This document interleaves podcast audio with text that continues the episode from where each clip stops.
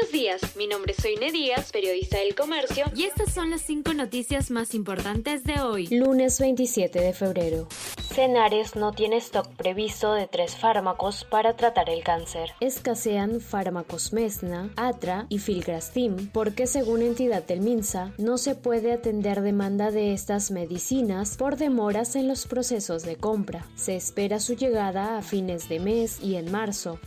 Hallazgo en casa de Zarratea revela nexo de Castillo con mineros ilegales. La policía encontró documentos y objetos que revelan conexiones entre el expresidente Pedro Castillo y al menos un grupo radical involucrado en las protestas en Puno durante allanamiento a la casa del pasaje Zarratea en Breña, realizada en enero pasado, reveló Panorama este domingo. Entre estos documentos se halló un reconocimiento a Castillo del denominado Comando Magisterial Minero de Campaña de la Rinconada y Lunar de Oro de Puno.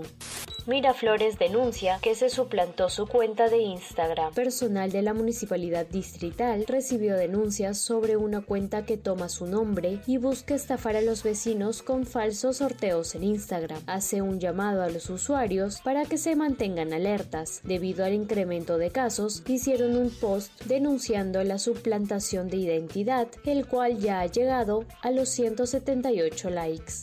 Masivo rechazo en México a las reformas electorales de AMLO. Miles de personas protestaron contra el intento de López Obrador de reducir presupuesto y personal de órgano encargado de los comicios. Opositores llenaron el zócalo en la Ciudad de México. Messi y Mbappé se lucen en 3 a 0 del PSG al Marsella en la previa del premio Da Best. Con goles de Messi y Mbappé, PSG no tuvo problemas para derrotar por 3 a 0 al Olympique de Marsella. Los parisinos comienzan a recuperar buenas sensaciones. Esto fue El Comercio Podcast.